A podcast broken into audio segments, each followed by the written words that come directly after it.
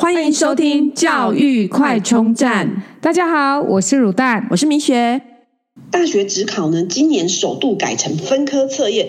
所谓分科测验呢，其实以前指考就是所有的科目都会考嘛。那分科测验呢，就是今年的国文跟英文在七月的分科测验就不考了，所以等于是只有考其他的科目这样。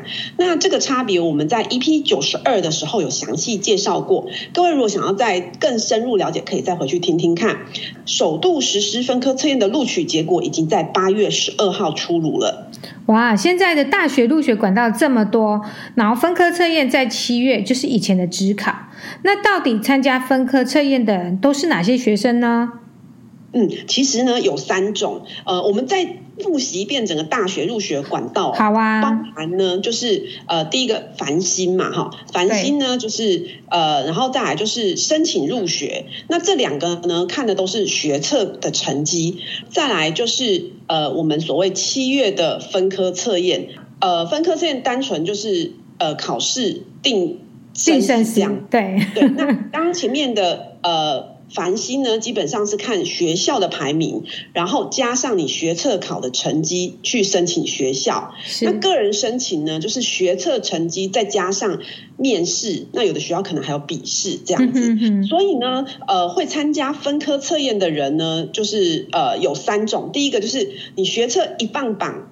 就觉就觉得自己考不好，就决定要走七月的分科测验，这样对自己要求很高的啦，对不对？对对，那那你说这种人厉不厉害？一定是自我要求很高，都还蛮厉害的嘛。对，那所以这是第一种人。那第二种人呢，其实就是因为像有些科系呀、啊。就是像台大，尤其是台大呢，它在呃，因为现在又什么呃五科选四科，五取四，所以变成说每一个积分的人非常非常多，对对。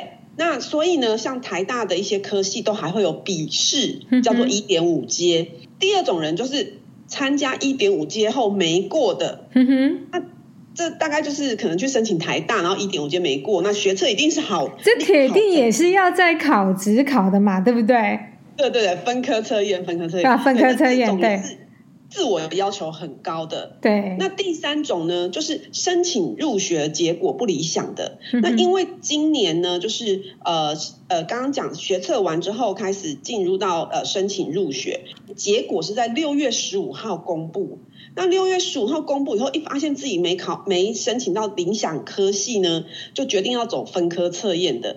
其实呢，因为这个呃分科测验是七月十一。考试，所以这几乎只剩下不到一个月的时间了。所以第三种这种人呢，就是做这个决定要很有勇气、很有冲劲的人。所以，对，所以这三种人，你看看这个不是自我要求很高的，就是很拼的。对，那这些真的参加分科测验的学生们呢，真的可以说是分科战士啊。对啊，圣战士要一路战到尾。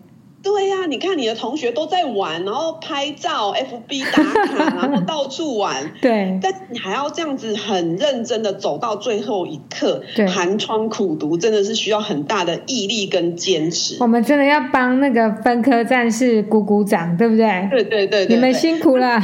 嗯，对，今年这样的坚持带来就是很好的结果，因为据说分科测验录取的学校科系通常都比个人申请好。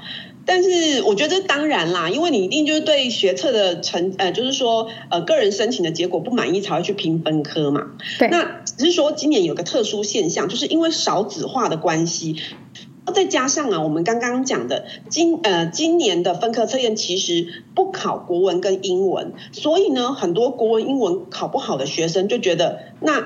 我就不要考分科了，反正因为分科测验不考这两科，那我可能考分科还是不好，只是因为没得救的概念，是不是？对对对，所以导致今年分科测验的报考人数呢，比去年少了一万多名。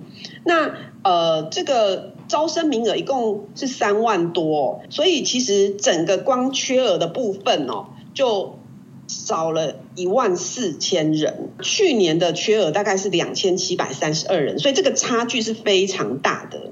所以没招到学生的人数一共有一万多名，哎，那真的很可怕哎。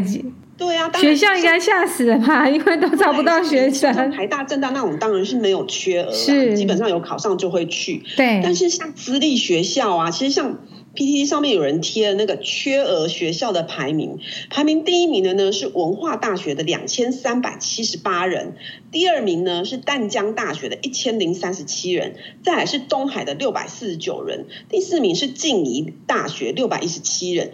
第五名呢，则是东吴大学的两百六十八人。其实这些啊，都是非常知名的老牌的前段私立学校哦，真的很令人意外。另外啊，不止这些私立学校出现缺额，甚至很多以往的师范体系的国立大学也因为少子少子化，那连带影响教职，因为现在。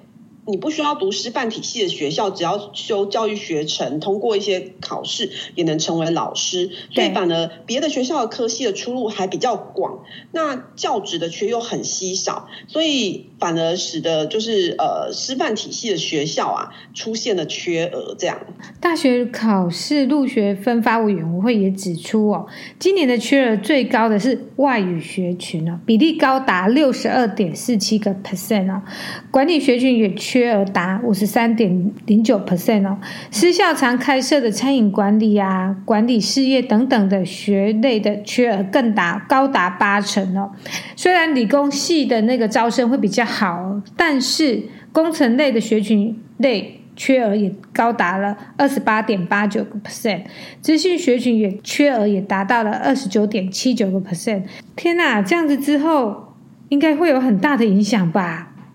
对呀、啊，那当然，这个其实会有这些缺额呢。当然，除了少子化，还有未来的这个呃工作上的需求。因为其实语文类的那个，其实还是跟薪资有关。语文类外语，嗯、英文、中文，说真的，以起薪或者是未来的工作发展来说，真的是比较稍微困难一点。比。你说管理学群，对，你说管理学群呢，你一毕业就要。你读气管，一毕业就要管人，怎么可能呢？嗯，所以这个也是很难找工作的。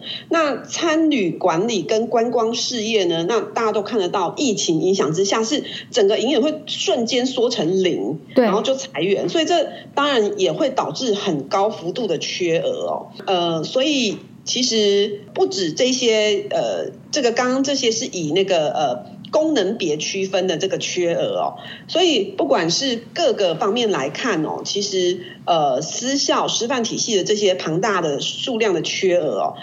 你说连台大看到也会吓一跳，因为台大是所有学校里面最坚持保留分科名额的。因为台大认为呢，呃，它身为这种指标型的大学哦，呃，其实分科测验这种纯笔试的考试呢，相较于申请入学，那对弱势的学生比较有帮助。对，因为这个是就是比较不会受到家境的影响，能够维持社会的公平正义。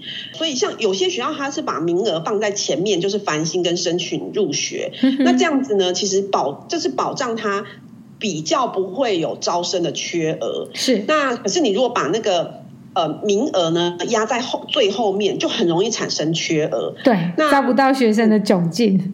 对，那因为现在教育部也非常重视这个呃招生缺额，因为那会影响到就是将来的那个呃申请学校的名额哦。是，那其实像。台大注册组主任呢，李鸿森就说，台大将谨慎面临少子化冲击哦。那其实像今年台大申请入学，然后繁星推荐跟后面分科测验入学这个招生比例哦，是是在申请入学是五十个 percent，嗯哼，繁星推荐呢是十点五个 percent，呃，这个分科测验的名额呢是三十八点一个 percent，可是呢。